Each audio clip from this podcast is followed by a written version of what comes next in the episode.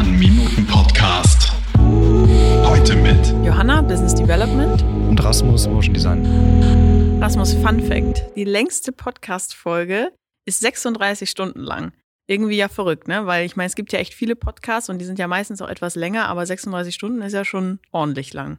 Das ist eine ganz schöne Nummer, da hast du recht. Ähm, ich glaube, der längste Podcast, den ich gehört habe, waren immer so um die drei Stunden pro Episode. Das äh, schwankte aber ein bisschen. Gibt's leider nicht mehr. Habe ich auch nur beim Autofahren gehört, weil sonst habe ich überhaupt nicht die Zeit dazu. Ja, klar. Man muss sich ja sowieso immer etwas Zeit nehmen für so einen Podcast. Die meisten sind ja etwas länger. Was ja irgendwie interessant ist, weil eigentlich sagt man ja, man hat jetzt ja immer eine kürzere Aufmerksamkeitsspanne in Zeiten von Social Media und so. Und trotzdem tauchen ja immer mehr Podcasts auf. Und wir haben ja jetzt auch ein ganz spannendes Projekt hier.